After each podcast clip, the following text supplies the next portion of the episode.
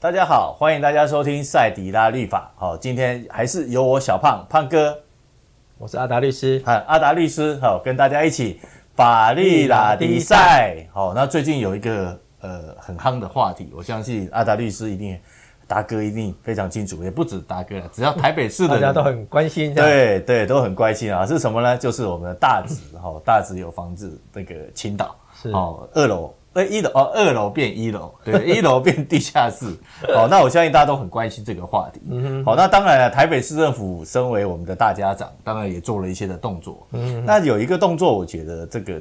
大家是可以呃，我我觉得蛮好奇的，就是他好像有对那个基泰。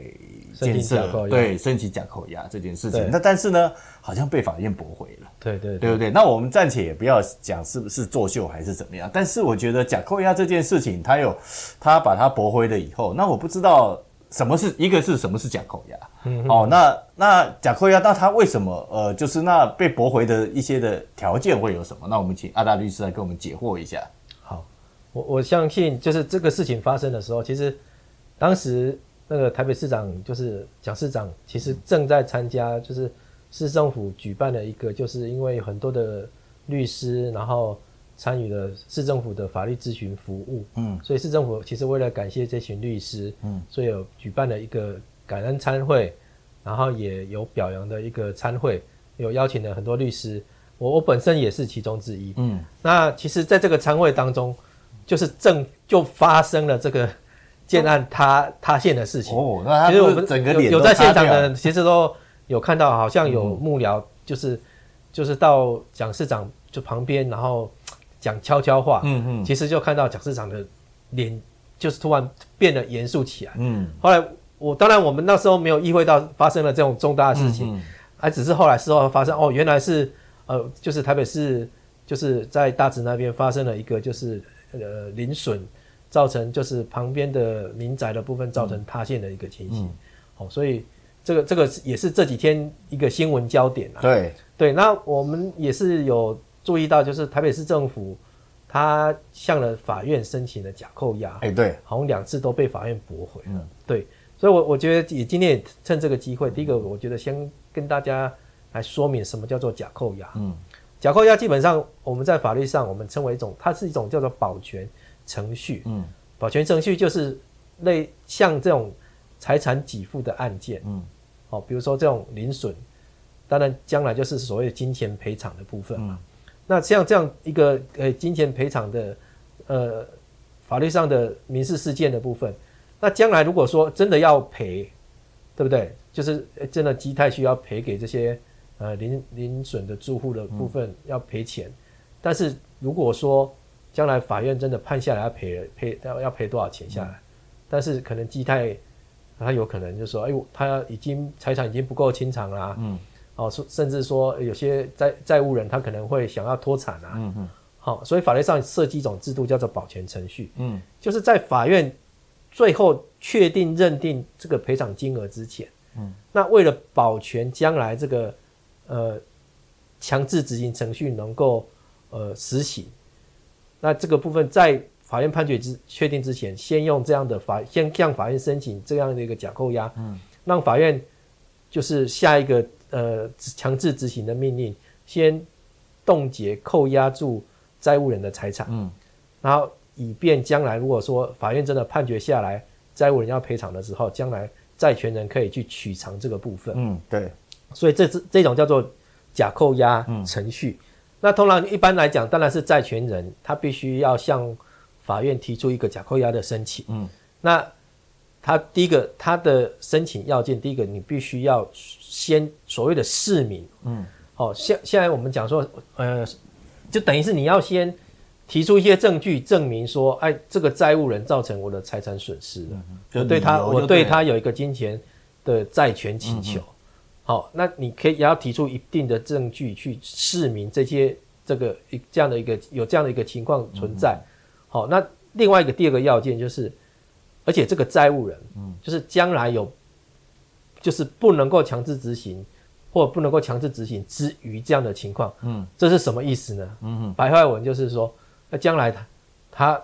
的财产可能会减少，嗯，哦，他可能会脱产，嗯。那变成即使我法院判给我一个损害赔偿的债权，嗯，但是我拿到的只是判决书，嗯嗯，那我们常常会说那个就像壁纸贴在墙壁上这样，因为我拿不到钱，对，哦，那为了避免这样的一个情况的话，就是哎、欸，我希望法院下一个假扣押的命令，嗯，那这样让我可以去查封、扣押这个债务人的财产，嗯嗯，好，这个一般我们叫做假扣押的程序，嗯。那呃，其实台北市政府这一次。就是为什么会被申请驳回？嗯，当然我们没有直接看到那个裁定，但是我觉得从新闻报道方面，我觉得第一个当然假扣押的要件，第一个是你必须是债权人，嗯，所以市政府如果本身它不是受灾户，哦，对。不对？就市政府事实上它是呃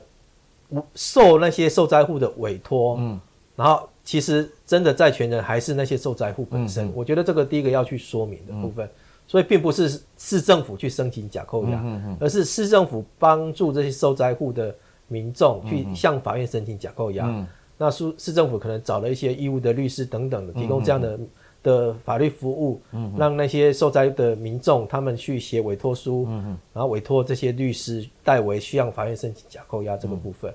那我觉得法院基本上。驳回的理由，基本上假扣押最难的一个部分，其实都是在于我刚才讲的第一个要件。嗯，你怎么证明说将来这个假扣押下去无法达到强制执行的目的？嗯，或者是可能没有办法得到强制执行之余的可能性？嗯，就是你怎么证明基泰可能会脱产？嗯，或基泰的财产不够清偿这个部分？那我我我从新闻报道我们看到，其实法院好像认定的理由，第一个是认为基泰是一个上市公司。他的财产可能基本上好像，呃，就现金的部分可能就有五十亿了。嗯，对。然后基泰也在记者会里面说，他们愿意先提拨一亿给市政府去支付现在受灾户可能需要去租屋啊等等急难救助的这些费用的部分。嗯，所以看起来好像没有这样的要件符合，所以法院用这样的理由就驳回了这样的一个申请。嗯，对，我觉得这个是应该是。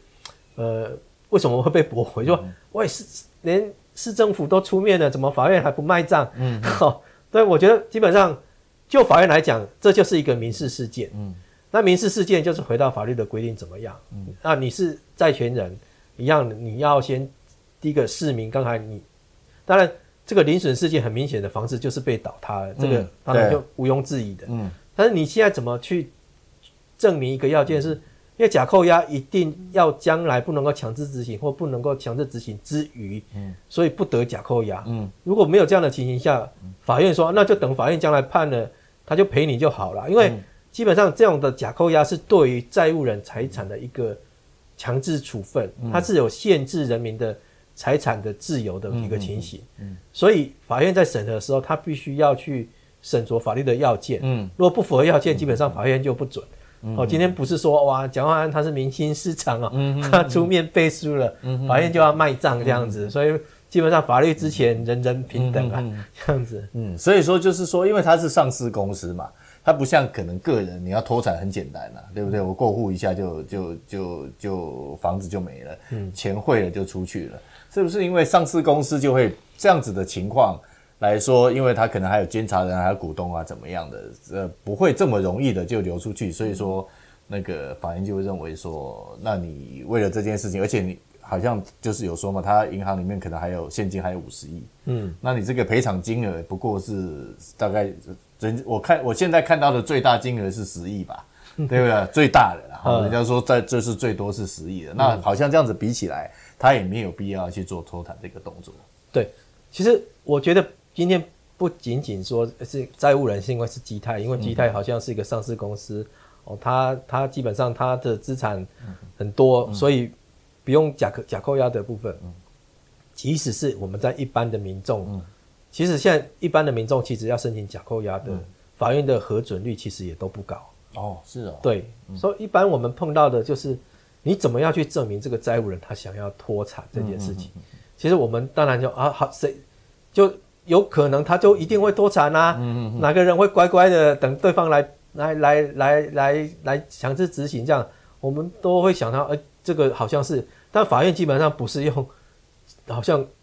经验法则啊，好，然后就按理情理上就是这样。嗯嗯法院其实一切都是讲求证据，嗯，所以你要怎么去证明说，哎，这个债务人他准备要脱产，嗯嗯，其实，在实物上来讲，这个真的是在目前要去申请假扣押一个一个很大的一个难关，嗯，好，很多的部分都是因为这个没有办法证明这样的一个要件被法院驳回，嗯嗯，所以我我们要怎么样去向法院去证明这样一个情形的部分？当然，一个部分当然是说，哎。你真的损害的金额很大，跟这个人，嗯，嗯比如说他的目前他的工作，他的个人的情形的话，显然他他是没有办法负担起这样的一个情形的。嗯，好，这个部分有有时候，比如说一个呃车祸赔偿，他假设是死亡，甚至是重伤变植物人的，嗯，他可能动辄可能又要上千万。嗯，对。那，一般人说实在，你可能很难去。负担起这样的一个赔偿的金额，嗯，除非你可能有保险之类的，嗯，那、嗯啊、如果没有的话，那当然发生这样车祸的时候，比如说我们谈到就有些砂石车的司机呀、啊，好、嗯哦，那这样子，只是有他可能是不是就唯一的他的财产，也许就是只有那一台车子，嗯嗯，对他是不是想要就要去出售这样的车子，嗯，但是如果说你有办法去，呃，查查到说他有想要出售车。这样车子的讯息的部分，当然这个东西提出去给法院，哎，法院审核，哎，真的他想要卖出卖他的车子的话，确实有脱产的可能性。嗯，那这样的核准假扣押的情形就会比较高。嗯嗯，对。那像也有，比如说，呃，我们也有碰到说，比如说，哎，夫妻要离婚，那可能夫妻要离婚，就可能会有剩余财产财产的请求。嗯，好，那那那可能另一半就是为了说。我怕对方来分我的财产，那我就想要赶快去卖房子。嗯，啊，那卖房子现在其实很多卖房子可能都其实自己卖，可能我没有那么大的一个资讯啊等等的啊，除非你可能找找很亲近的人，很亲近的人又可能会被认为那个是假买卖。嗯，所以有时候你可能就透过要委托中介，那中介一登广告出去，哎，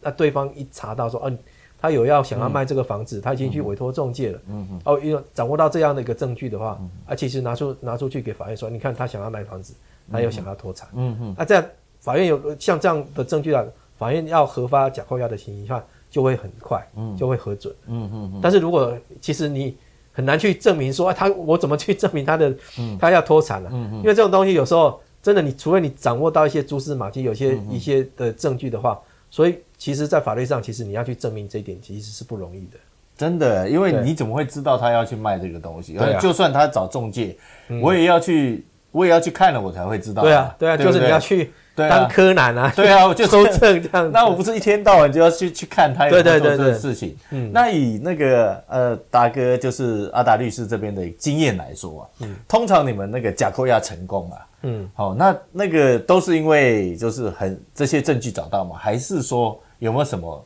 people 哦，能够提高哦我们假扣押那个成功的几率？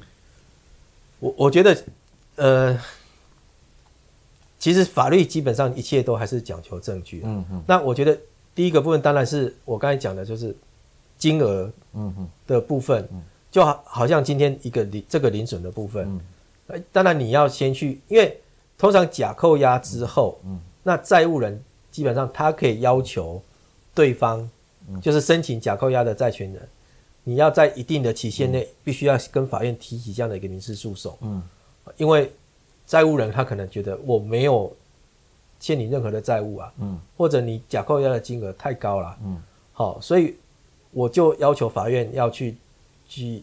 要求这个原债权人，你要去提起一个民事诉讼。赶快由法院来认定，嗯到底有没有这个债权？嗯、这个债权会不会太高？嗯，当然，法院如果核准了这个假扣押的话，嗯、通常的话，呃，会要求要就是债权人要提供一个担保金。嗯，好，因为也有可能你今天的请求到时候被法院判说是不存在的，嗯，或者是一部分不存在。嗯，那这如果是这样的话，那因为你去扣押人家的财产。嗯。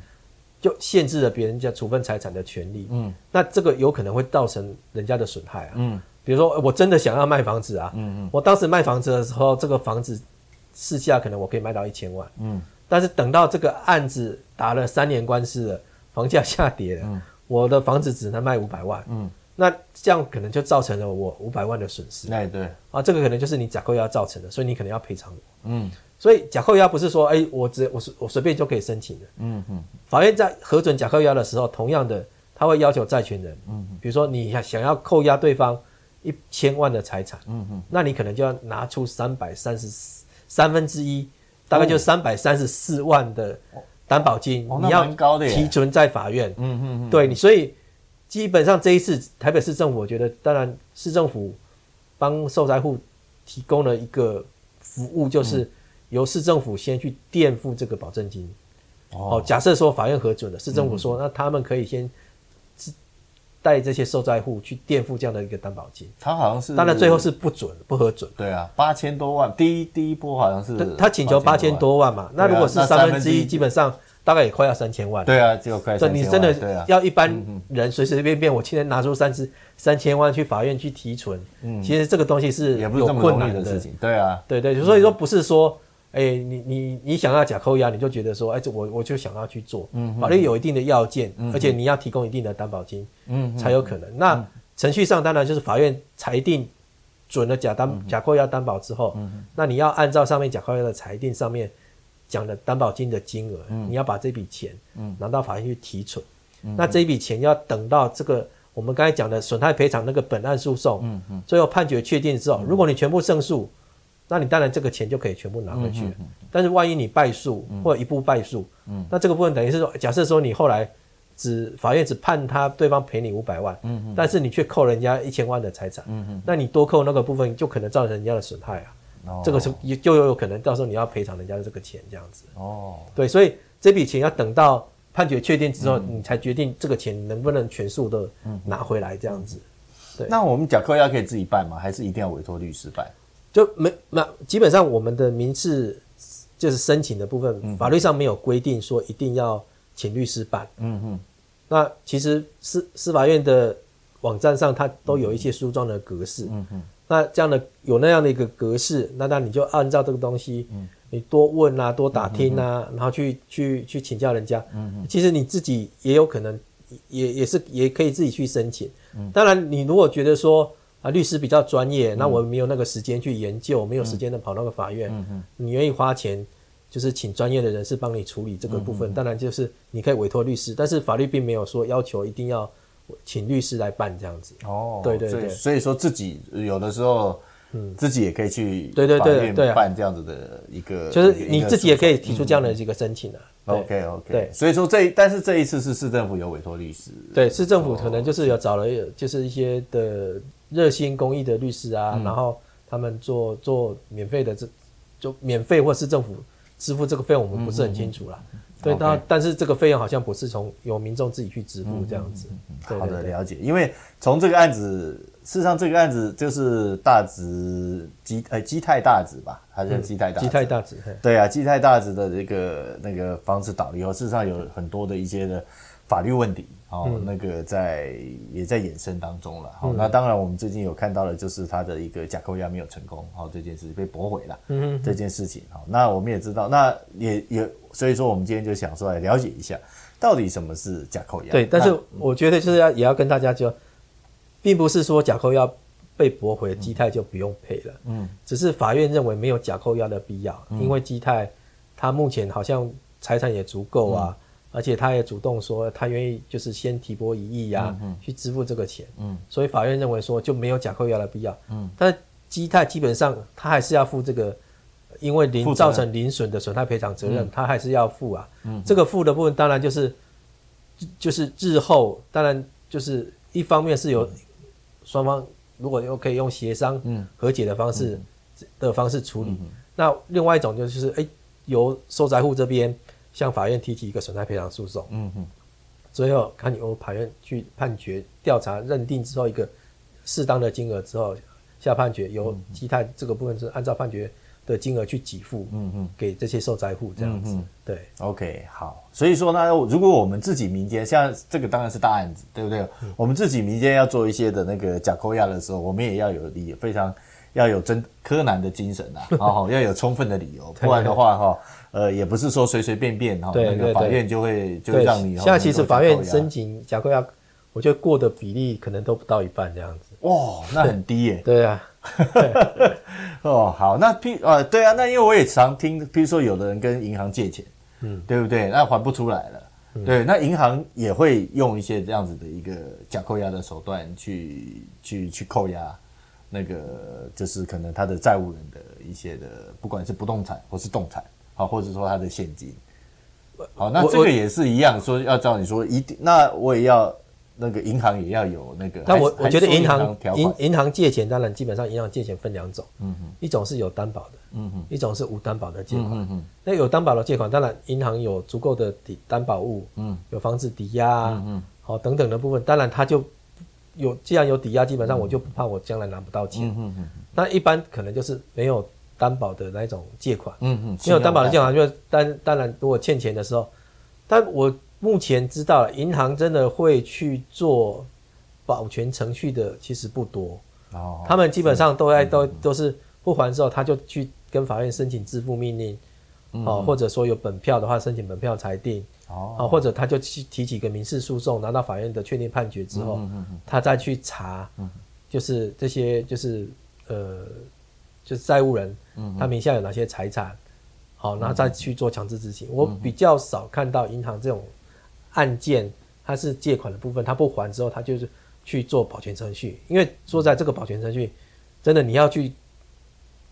讲这个人，嗯、他想要脱产这件事情，本来就不是一件容易的事情。嗯嗯嗯。哎，对，所以我据我了解，银行其实很少去做这个保全程序的工作。哦、当然说，因此银行会有一些的呆账啊。嗯。因为有些人就是我就是后来工作发生问题啦，嗯、我就是财务发生问题，我还不出钱来了。嗯所以这种东西，即使拿到法院的判决，银行可能也拿不到这个钱。嗯、那拿不到钱，当然以后银行这种呆账的时候，他们有时候他们可能整批